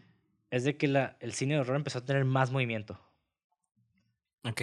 Que era, que era algo que era más común como en las películas de acción. Sí. Que aquí también, digo, siempre ha habido movimiento en las películas, ¿no? Porque pues se llama así, cinematografía es movimiento de fotografía, pero Ajá. igual como que todavía más, güey. Siento que le da más, más, este, el movimiento tiene más significado. ¿Impacto? Ajá. Ajá, más significado, eso es lo que quiero Ajá. llegar. No como las películas de acción, que antes casi todos eran como one shots, Ajá. especialmente las películas de Jackie Chan. Uh -huh. Y después como que ya puro cut, mucho movimiento para que no se note y mucho corte, Uh -huh. que es innecesario, pero sí lo hace para crear como este sentido de inestabilidad, que no está mal, Uh -huh. pero como que también pierde mucho significado. Hablando de eso, ¿has visto el, eh, el videoclip de Liam Neeson brincando una cerca?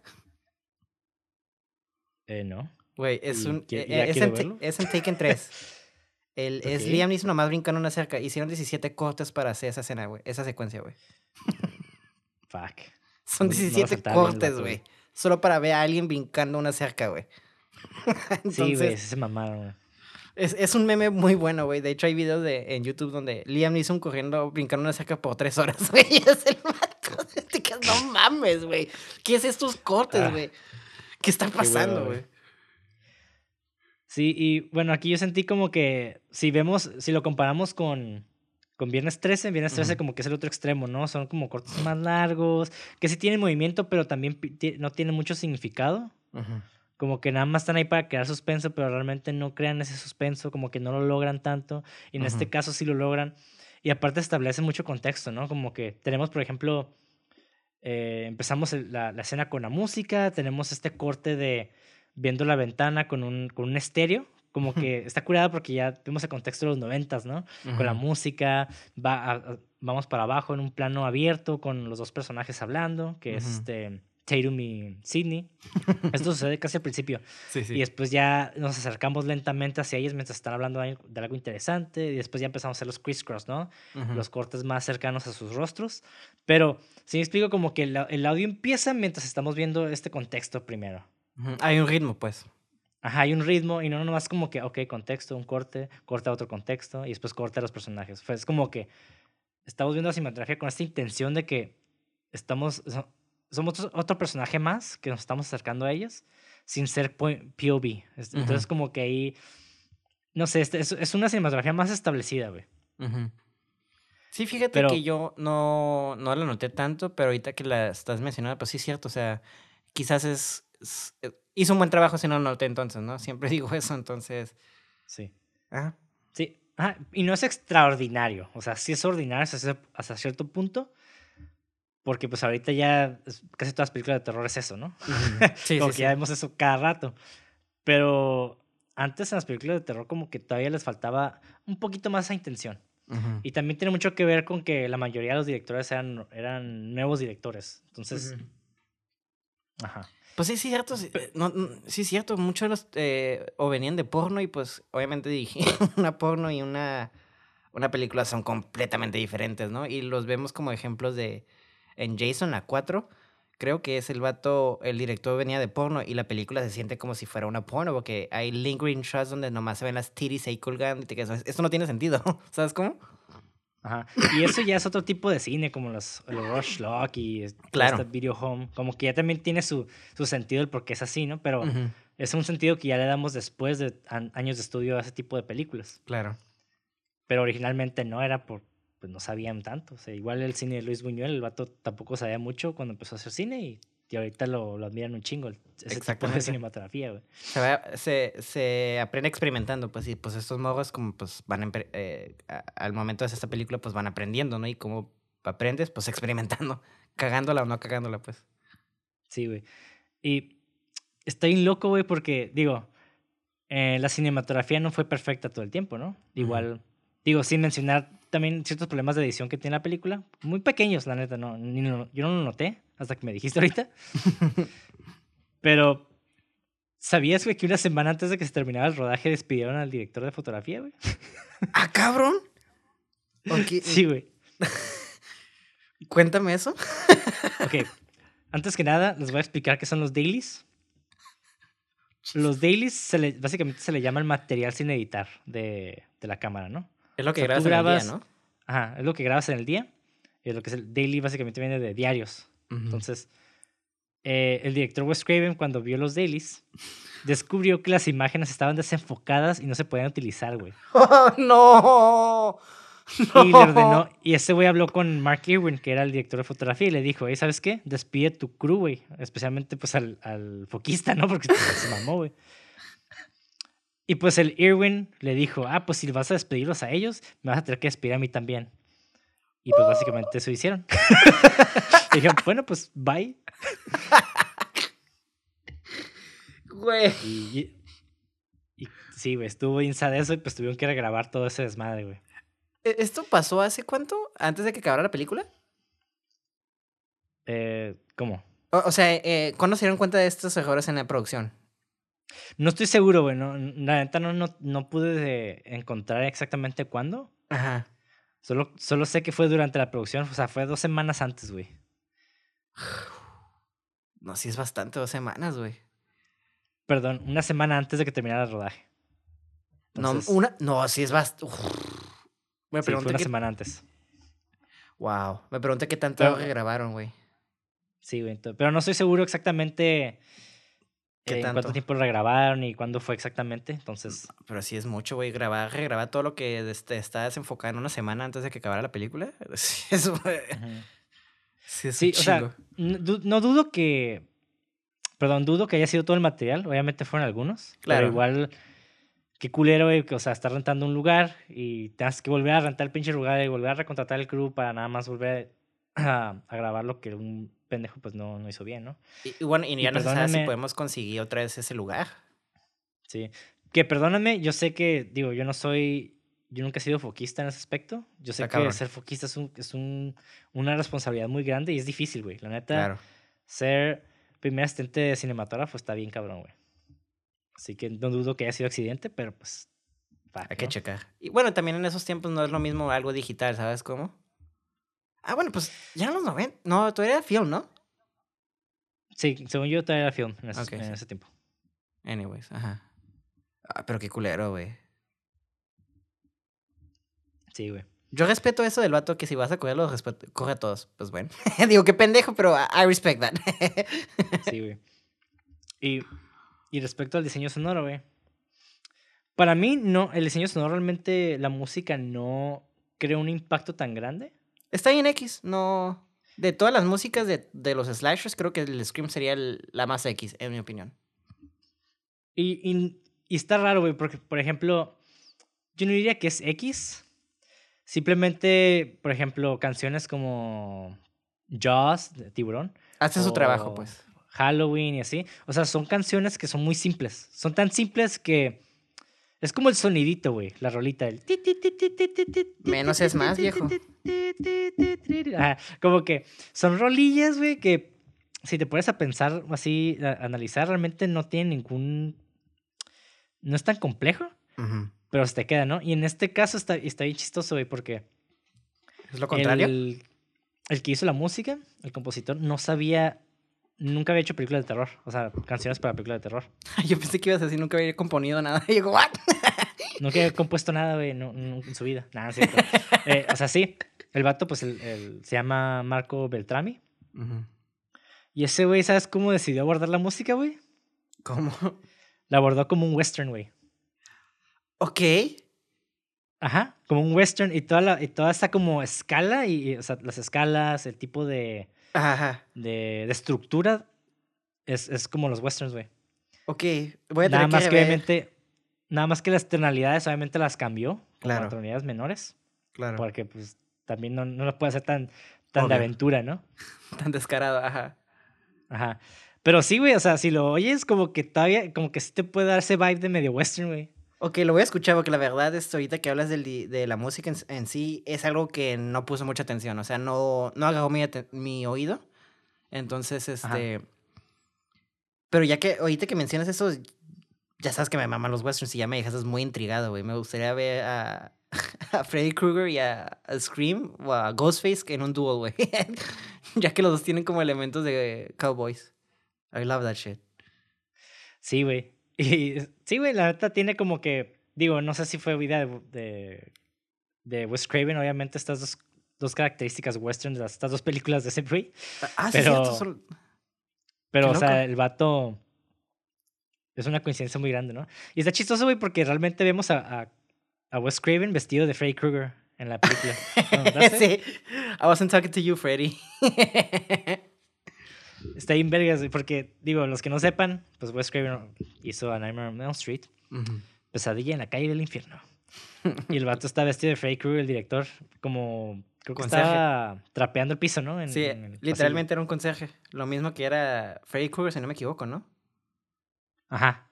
Entonces está bien creepy. De hecho, me sacó un poquito de la película porque se me hizo medio cara medio caricatura verlo como todo vestido hasta con el sombrero y dije, ¿quién chingados mapea? Así, ¿sabes? Como con un sombrero, pero... Ah, está curada, está curada, está curada. Y luego con el nombre se me hizo un poquito too much. Como que, not you, Freddy. Pero me quedé, yeah. me gustó, me gustó, pero fue como, ah. Yo hubiera quitado esa secuencia, pues nada más había dejado el puro suéter. Y con el nombre ya se entiende, pero estuvo curada. Sí, pero eh, digo, los fans de horror tal vez no lo notaron, ¿no? Pero, perdón, los fans que no son de horror, chingada madre, estoy hablando pendejamente, güey. Los que no son fans de horror, tal vez no lo notaron. Tal vez otros sí, ¿no? Pero no sé. El punto es de que el vato salió vestido de su personaje. Eh, su primer hijo, güey. Ajá, básicamente. La, el Freddy que construyó New Line Cinema, ¿no? Ajá. Sí, la casa que Freddy construyó. Ah, exactamente. Y bueno, me quiero hablar un poquito de la producción. Va. ¿Tú sabías, güey, que esta película no se estrenó en Halloween, güey? Se estrenó en diciembre. no, güey. ok. de hecho, bueno, si no sabían, esta película es, está, los productores eran de los Weinstein. Ah, ok. Eh, uno de ellos era, no era Harvey Weinstein, sino el hermano, el Bob Weinstein. Y ese güey dijo que en Navidad Sí. cinco días, eh, que la película se debería estrenar en diciembre, cinco días antes de Navidad, porque usualmente en Navidad o en diciembre se lanzan películas para, para familias. Claro. Y pues el estudio quería darle a los fans de horror algo que ver durante ese tiempo, ¿no? En el que no salían películas de terror. Ok. Y estuvo bien chistoso porque esperaba, el, pues el vato esperaba que, que les fuera tan bien, ¿no? Y, y, y sí, güey. De hecho, el primer, el primer fin de semana salió la película, recaudó alrededor de 6.4 millones de dólares y salió en cuarto lugar. Ok. Pero, digo, 6.4 millones de dólares no es tanto para una película. Ajá. En la primera, el primer fin de semana. Ajá. Y de hecho el estudio pensó que la película iba a fracasar, güey. Sin embargo, la, la gente como que la estuvo recomendando, no sé qué pedo, güey, que se esparció. Y cada semana la película subía, güey, en el lugar y mejoraba más, güey. Y al final de su proyección, básicamente terminó ganando más de 100 millones de dólares, güey. Agarró momento. Sí, güey. Y eso en Estados Unidos nada más. Y eso es difícil, güey, porque, y sobre todo en Estados Unidos, porque pues allá el box office es como pues eh, la más grande, ¿no? Entonces, este, ya cuando caes en un lugar, eh, casi siempre solo bajas, ¿no? Pero subí, eh, creo que también le pasó lo mismo a How to Treat Your Dragon, la primera. Creo que quedó en tercer lugar y de la segunda subió a dos y a tres. Y es muy raro con una película, en lugar de bajar, suba. Entonces, eso habla de la película, güey, qué tan buena está que que literalmente la gente le hizo el paro de, de, esparcir, de esparcirla, básicamente, ¿no? Simón, sí, exactamente. Y, y la neta sí, le, tenemos que atribuir todo al... Digo, Wes Craven es un gran director. Y, pero la neta, yo creo que el, el peso de la película se lo lleva el guionista, güey. Porque el guion está hermoso, está sí, precioso. Y la neta tampoco la, me metí mucha profundidad como en los diálogos, analizar cada cosa que decían, porque hay muchos callbacks también. Claro. También hay mucho, digo, analizar el arco de personaje de cada uno también va a tomar tiempo y pues ahorita ya llevamos más de la hora, entonces pues no voy a hablar del guion tanto. Pero solo les diré que estructuralmente para mí es una película perfecta eh, cuando se trata de terror, porque pues es una película que es consciente de sí misma, una película que tiene que desarrolla muy bien los personajes, que desarrolla muy bien la historia. Nunca es aburrida, güey. Empieza fuerte, termina fuerte. No mames, hermosa, güey. Sí, güey.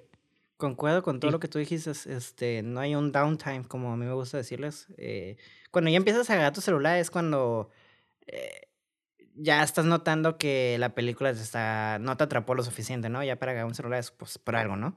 Y no, nunca agarré el celular aquí, güey. Este, concuerdo con todo lo que dijiste. Yo sí siento que hablamos bastante bien del guion, de hecho, y de hecho el, guion, vuelvo a concordar contigo, que es el MVP, que creo que se llevó todo, aunque Wes Craven, obviamente tienes que saber dirigir la historia, ¿no?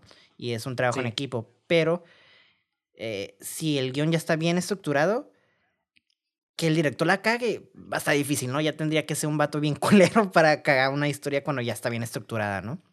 Sí. Que es fácil cagarla, ¿eh? Déjame no, claro. es fácil cagarla. Claro. Aunque tengas muy buen guion.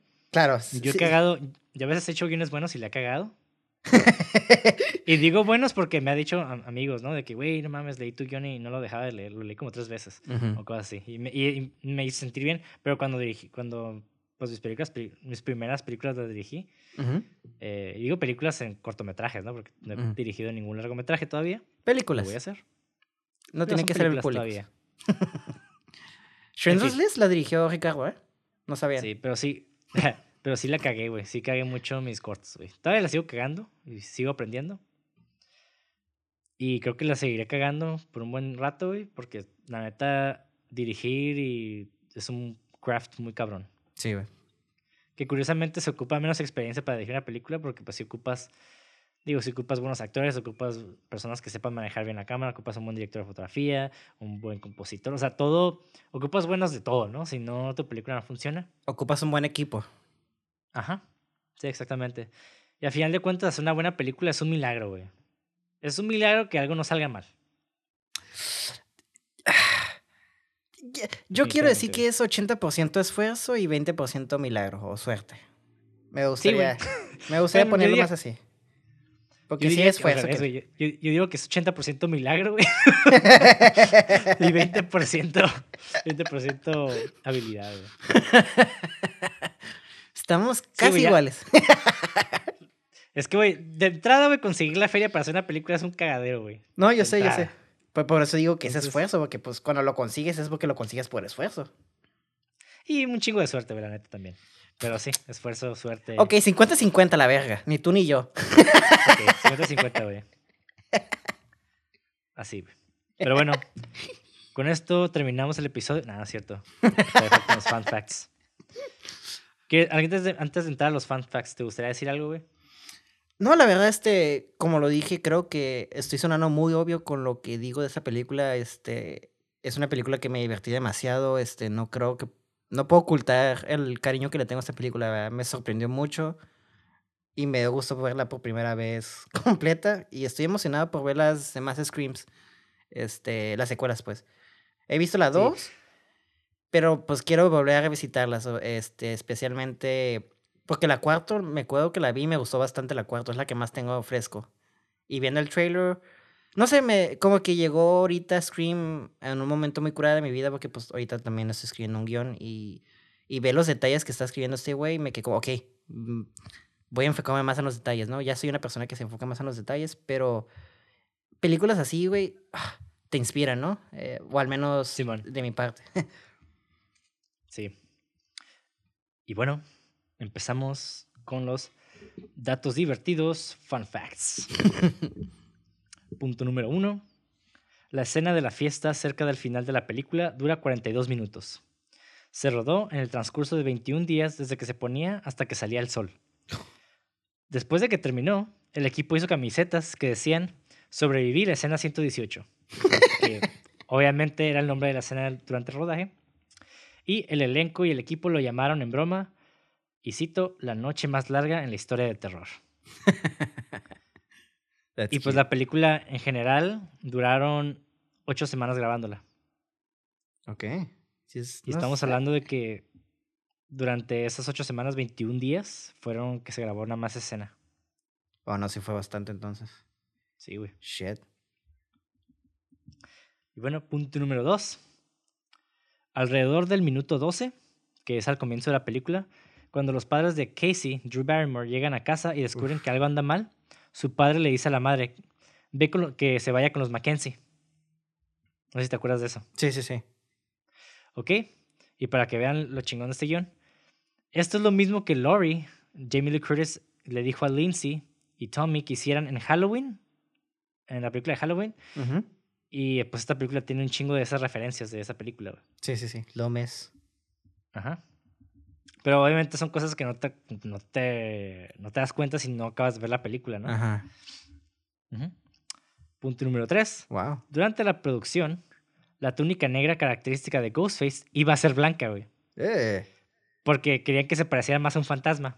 Ajá. Y esto se cambió por temor a que la gente comparara el disfraz con los que usa el Ku Klux Klan. Ay, ah, güey, pinche, ay, esos pendejos arruinando todo. Pero qué bueno que esa vez lo arruinaron, porque negro se ve mejor. sí, güey, la neta, Mm, no le quiero atribuir a los de Ku Klux Klan, pero, qué bueno que no salió blanca, güey. bueno, hasta gente mala a veces hace algo bien, güey. sí, exactamente, güey. Punto número cuatro. Las escenas de la escuela secundaria. Güey, este dato está bien chingón, güey. Las escuelas del, perdón, las escenas de la escuela secundaria originalmente iban a ser filmadas en Santa Rosa High School en California. Sin embargo, muy cerca de la fecha del rodaje, la junta escolar leyó el guion y se negaron a que la película se rodara ahí debido a la naturaleza violenta, ya que tenían la impresión de que la película era una comedia originalmente. y la producción se trasladó a Hellsburg, California. O sea, tuvieron que cambiar la escuela a otro, otro lugar súper más lejos. Y el director Wes Craven, como venganza, puso en los créditos finales. Hay una sección que dice agradecimientos especiales el vato ahí escribió, no gracias a la Junta de Gobierno del Distrito Escolar de la Ciudad de Santa Rosa. Ya perdido. Yo también lo hubiera hecho, güey. Yo también lo hubiera hecho, Bien piri, güey. Ok. No, se vale. risa. Sí. Punto número 5. Eh, los que no sepan, obviamente el actor que hizo de Ghostface y la voz que soy en el teléfono, pues no es la misma persona. obviamente, en la vida real. Porque la voz de, de Ghostface, es, de hecho, es hecha por un güey que se llama Roger Jackson. ¿Verdad? Y bueno, Drew Barrymore y Neve Campbell realmente no conocieron a Roger Jackson, que es el, el actor de, que interpretó la voz, antes de comenzar el rodaje. Y siempre que hablaban por teléfono con el asesino, en realidad estaban hablando con ese güey. Y de hecho, ninguno de los miembros del, del, del elenco lo conoció. Craven pensó que sería mejor así, para sacar a relucir las reacciones de sorpresa que necesitaba de todos cuando, se escucharan, cuando escucharan esa voz. Ok. Ajá, entonces, pues básicamente no conocían a la voz de, perdón, la persona detrás de la voz, ¿no? Y eso, eso lo acepta más real para el, para el actor. Ah, qué loco, güey. Yo tampoco, güey. Entonces ya me... Y voy a decir... Ajá. Ajá. Y voy a decir otro dato curioso, güey, respecto al punto número 5, güey. Es como un subdato curioso, güey. ¿Tú sabes quién es Robert, Roger Jackson, güey? No. Bueno, es el vato que hace también la voz de Mojojojo en Las Chicas Superpoderosas, güey, en inglés. ¿O es él? Sí, güey. ¡Qué cool, güey! ¡Qué chingón, güey! Entonces, Mojojojo en inglés, güey, es Ghostface. Ok. Ok, qué cool. Me gusta encontrar esas como conexiones así de universos distintos. sí, bien random, güey. Ajá. Cool. Punto número 6. El uso del identificador de llamadas aumentó más de tres veces después del lanzamiento de la película. Las compañías como, yeah, baby. digo, aquí es donde yo digo que la, realmente las películas sí influencian, en, sí tienen cierta influencia sobre las personas. Pero cosas bien pendejas, güey. Pues sí, güey, la neta sí, güey. O sea, sí hay, hay una especie de influencia eh, recíproca. Porque sí hay. Pero tampoco es como que, oh, sí, salgan a matar a toda la gente. O sea, eso está bien pendejo, güey. Sí tienes que estar bien dañado, güey. Sí, también pasó lo mismo con la serie de, de Queen's Gambit, que en cuanto se acabó aumentaron las ventas de ajedrez. Es como, güey, te aseguro que ninguno de los pendejos que compraron un ajedrez lo ha jugado a partir de ese día, güey. ¿Por qué te, por qué te burlas de mí, güey? Yo también compré uno. compré dos, por si me perdía uno. Y nunca lo abrí. Punto número siete. Matthew Lillard, quien es el actor que interpreta a Stuart, tu personaje favorito. Sí. ¿Tú sabes cómo fue elegido, güey? No, güey. El vato básicamente acompañó a su novia a una audición que realmente no estaba relacionada con esa película. Pero esta audición sucedía en el mismo edificio que la audición de la película de Scream. Ajá. Y la directora de casting, Lisa Beach, vio a Lillard, al, actor, en el pasillo y le pidió que, que hiciera una audición para el papel. Y el vato entró y la gente lo amó, güey. Así de que, no mames, lo hizo súper chingón, güey. Güey, es que tiene un chingo de carisma, güey. Está perfecto para el rol, güey. Sí, güey. Entonces el vato nomás fue a llevar a su novia, güey. Y así, lo agarraron, güey. A huevo, güey. Eso es tener buena karma. Sí, güey. Punto número 8. Courtney Cox se acercó a la producción para interpretar el papel. Estaba interesada en interpretar a un personaje de perra, o sea, de, de bitch. Porque quería compensar su imagen de chica buena de Friends. Porque pues la morra salió en esta serie de Friends. Sí, cierto. Ajá. Y esta imagen originalmente fue la razón principal por la que los productores inicialmente se negaron a considerarla para el papel. Pero la morra así como persistió un chingo. Y el estudio ya dijo como que, ok, bueno, bueno, pues Deja hacer las ediciones. Y lo hizo muy bien y pues la, la contrataron. Sí, güey, de hecho ella, no hablamos mucho de ese personaje, pero realmente ella tiene un... Uh, y su historia, no nada más en esta película, sino en las secuelas, está curada. Ella es un personaje muy chingón. De hecho, es uno de los mejores personajes que tiene la serie, güey. Sí. Personalmente, yo, yo creo que es de los mejores personajes desarrollados. Concuerdo contigo. Punto número 9. Jamie Kennedy fue elegido para el papel de Randy, que es el sábelo todo, porque a menudo improvisaba con humor sus líneas lo que hizo reír mucho al director Wes Craven. Ah, Punto número 10. Drew Barrymore filmó todas sus escenas en los primeros cinco días de producción. ok. Entonces. Punto número 11. eso ya lo dije, pero como complemento. Cuando Bob Weinstein vio partes de las primeras escenas filmadas, dijo que la máscara utilizada se veía idiota. Pidió a los productores que filmaran una escena con siete máscaras diferentes y la dejaran elegir la que más les gustara. Los productores no estuvieron de acuerdo y amenazaron con cerrar la producción. Le dijeron que esperara hasta que se completara la primera secuencia, o sea, la de Drew Barrymore. Y luego él podría decidir. Después de verla, aceptó felizmente la máscara utilizada y no tuvo ninguna otra queja durante el resto de la filmación. yeah, shut the fuck up, le dijo Wes Craven. no, give me your money. and produce this shit. sí, güey. Ah, pinche máscara bien vergas, güey. Sí, güey. He tenido dos de esas, güey. La neta he tenido dos de esas en mi vida, Quiero comprar otra, güey, porque no sé qué pasó con ellas. porque mataste a otras personas. ok, punto número 12. Aproximadamente en el minuto 13, al comienzo de la película, Billy, que es. Eh, Billy trepa por la ventana ah, del dormitorio de Sidney y la sorprende. Al igual que Glenn, lo hizo con Nancy en A Nightmare on Elm Street. Ah, sí, cierto. Entonces fue como que el director, eso fue una referencia al director, güey. Callback, ajá. Un callback a su película original, güey. Punto número 13. Wes Craven había visto a Neve Campbell en Party of Five y le pidió que hiciera una audición para el papel. Él creía que ella podía interpretar a un personaje que era inocente, pero que también podría manejarse de manera realista mientras enfrentaba el conflicto físico y las emociones requeridas para el papel. Y la neta sí, güey, a mí me encanta eh, esta actriz. La Cindy, para ¿no? este papel porque, ajá, güey, porque está ahí bonita, y, pero como esa belleza muy como inocente, no sé, se ve muy inocente. Pero la neta la morra es bien badass, güey. de hecho, sí, entra los vergazos, güey. De hecho, es una morra de armas tomar. Es como tu típico next girl de armas tomar. Y, y eso me gusta, fíjate. No, no es como super uber sexy, no es como una Megan Fox, ¿sabes? Como, es como tu, típica chica que le podría pasar eso. Y, y creo que se ve tan típica que creo que le da como más fortaleza. No sé si me explico. Sí, sí, sí. O sea, sí, sí, sí. O sea, como que aumenta todavía más el crédito por el hecho de por ser fuerte, ¿no? Ajá. Punto número 14. El rodaje de esta película es la experiencia de filmación favorita de Rose McGowan en toda su carrera. ¿Quién es ese güey? Ella es, una actriz. Es la actriz que interpretó a, a, la, a la rubia. Ah, la que se murió en la, la cosa de los gatos. Sí, sí, la Tatum. ok.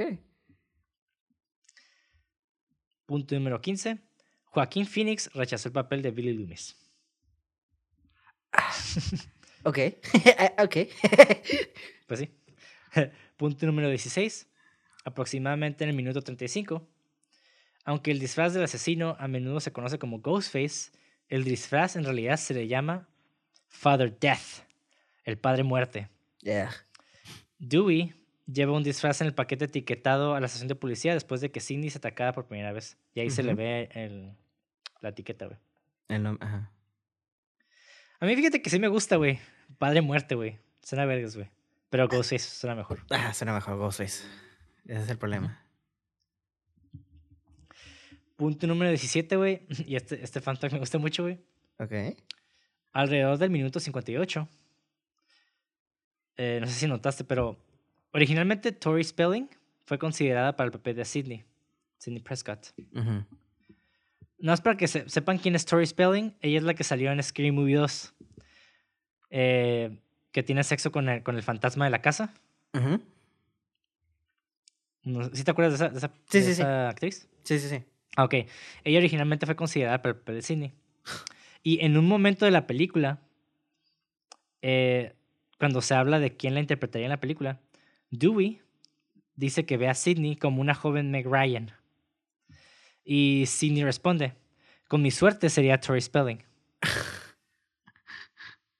Y eventualmente, y está bien chistoso, güey, porque en Scream 2, de hecho, Tori Spelling hace un cameo en, en esa película y actúa como Sidney Prescott en la película ficticia del universo de Stab. Ajá. Qué cool, güey. que, eso Que eso todavía lo hace más meta, güey. Una película de Scream en, una en la película de Scream, güey. Ah, porque pues sobrevivieron, ¿no? Es como, ajá. Ajá. Está, eso está cool. Ah, es, es, como un dato súper metanarrativo, así bien, bien loco, güey. Wow, cool, that's cool. Punto número 18. Bob Weinstein se acercó a Robert Rodríguez, Danny Boyle, George Romero y Sam Raimi para dirigir. Hmm. Y Kevin Williamson dijo que no le entendieron.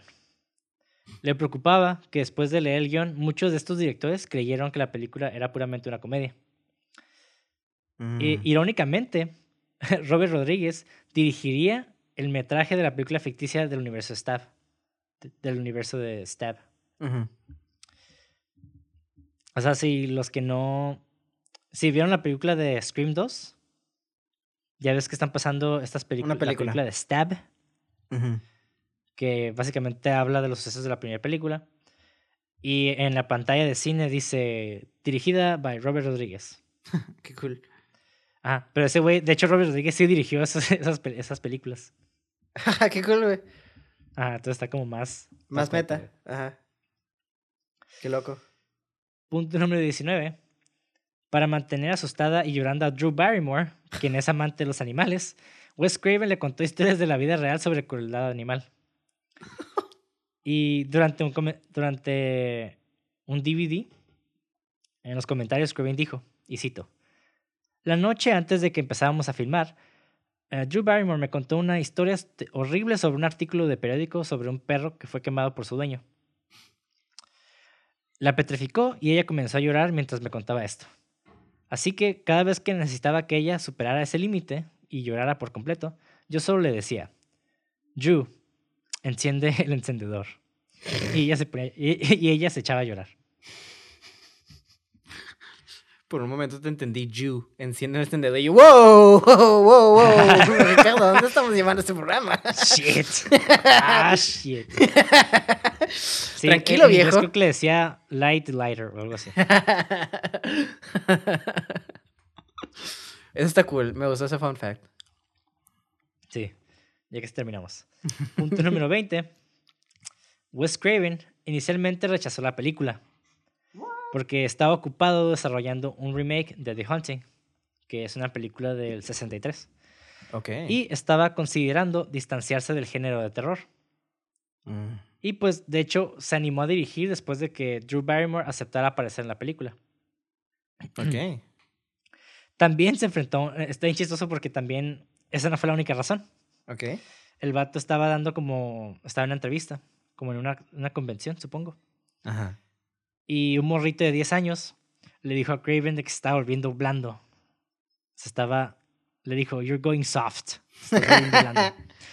y que tenía más agallas cuando hacía películas como The Last House on the Left. Ok. Y Wes Craven como que se, se, se agüitó. y le llamó a la gente de Miramax para acordar hacer Scream. Como que dijo, está bien, lo voy a hacer. le picó el modo. Wow, ok a veces ocupas esas motivaciones para, pues para montar el caballo otra vez, ¿no? Diciendo como un tipo de metáfora. sí. De hecho, está chistoso porque el vato sí dice como que, fa, casi cometo uno de los errores más grandes de mi vida. wow. Ok. Punto número 21. Sorry, son 24 puntos, güey. Sí me mamé, pero... Tú dale, güey. Alrededor del minuto 10, cuando el asesino golpea su cabeza a través de una ventana y Casey, Drew Barrymore, lo golpea en la cara con el teléfono, el director Wes Craven en realidad estaba usando el disfraz y él sí fue realmente golpeado en la cara.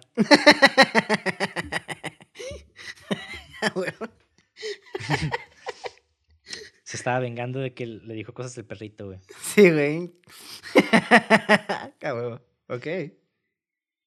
número 22. Y ese está ahí en vergas, güey. ¿No notaste? Hay una escena donde hay muchos hay unos reporteros ahí entrevistando a Sidney. Y hay una reportera en especial, güey. Que es una actriz bastante famosilla. No sé si lo notaste, güey. No, creo que no. Bueno, esa reportera que sale ahí haciendo un cambio es Linda Blair, que es la actriz del Exorcista. Oh, qué cool. Ajá. No, no, no lo ubico. Voy a tener que checar el, el, esa secuencia otra vez. Sí, de repente hay compas de Wes Craven que hacen cameos en sus películas de Scream. Ajá. En la 3, en Scream 3, sale esta mora. Princess Leia, ¿cómo se llama? Carrie ah, Fisher. Carrie Fisher, ajá. Ajá, sale ella en la tercera. Ah, qué cool. ajá. Punto número 23, ya lo dije, Wes Craven tiene un cambio vestido de Freddy Krueger. Sí. y punto número 24, punto final, ya para terminar este episodio. En un momento durante el rodaje de la escena de apertura, alguien olvidó desconectar el teléfono de Casey. El, perdón, el teléfono que Casey usó para intentar llamar a la policía. Y eso está bien chistoso, güey, porque haz de cuenta que cuando estaban grabando la, la primera escena con Drew Barrymore, originalmente tenían una línea interna. O sea, el crew instaló especialmente un teléfono que solamente era de dos vías. Y es el que estaban utilizando. Pero hubo un apagón. Y, tu, y hubo pedos ahí con, con, ese, con ese teléfono, entonces tuvieron que utilizar el de la casa. Pero el de la casa se supone que también tenía, que estaba como aislado. Pero no sé qué pasó ahí, güey, como que una confusión. Pero Drew Barrymore estaba llamando a la línea al 911 real, güey. Oh my god. Ajá, entonces la morra hablaba y gritaba varias veces, porque pues obviamente una escena se graba varias veces, entonces la morra muchas veces llamó al 911 y gritaba, güey. y, la, y la raza se friqueó, güey. Se, se, se quedó, oh, no mames, what the fuck. Ajá. Y creo que llamaron de vuelta y pues tuvieron que explicar todo ese pedo de que no, o sea, estamos grabando una movie. Qué cool, güey. That's a fun fan. That's, that's, a, that's a fun fact. Y bueno, disculpen todas mis trabalenguas. Mejor que las mías. Sí, güey. Es que a veces cuando hablas mucho como que se te cierra la garganta, empiezas a, a cantinflear. Pero bueno, con esto terminamos el episodio de Scream, película de Wes Craven de 1996. Y pues reitero lo dicho, perdón, reafirmo lo dicho, esta película es una obra maestra, güey. Y yo digo, yo reitero lo que yo dijo, si tú lo dices, yo no te voy a discutir. ok, güey. Sí, güey, yo creo que es una... Digo, no está, no está underrated, o sea, no está subestimada, realmente sí, creo que sí tuvo sí merece la fama que tuvo, güey, en mi opinión. Si alguien no está de acuerdo, pues explíquenme por qué en los comentarios. Y Igual, explíquenos por qué les gustó, qué fue lo que más les gustó del podcast, qué fue lo más que les gustó de la película. Ahí hagan conversación, los vamos a leer, obviamente. Y con esto finalizamos. Ya saben que nos pueden encontrar en redes sociales como cine666.mpg. En YouTube, si no lo están viendo en YouTube, nos pueden encontrar como cine666. A mí me pueden encontrar como Monty de André en redes sociales. Y si les interesa ver mi página de fotografía en Instagram, pues es Monty Tiforo. ¿A ti cómo te podemos encontrar, Mauricio? Ah, como en Instagram, como Levago, guion bajo al final y doble G. Ajá. Muy bien. Y ya saben, si gustan apoyar nuestro podcast para continuar haciendo contenido, les dejamos un link en la descripción ahí pueden acceder a una página de donaciones donde pues nos pueden donar dineros para seguir viviendo de esta de este arte llamado podcast. Cinematografía podcast vida. Amén. Sí salud. Gracias. Y con eso terminamos por tercera vez el episodio de Scream. Muchas gracias. Continúen viendo películas. Y no olviden dejar su comentario, denle like y suscríbanse a nuestro canal porque traeremos más episodios más chingones. Yeah, baby. Y no olviden gritar.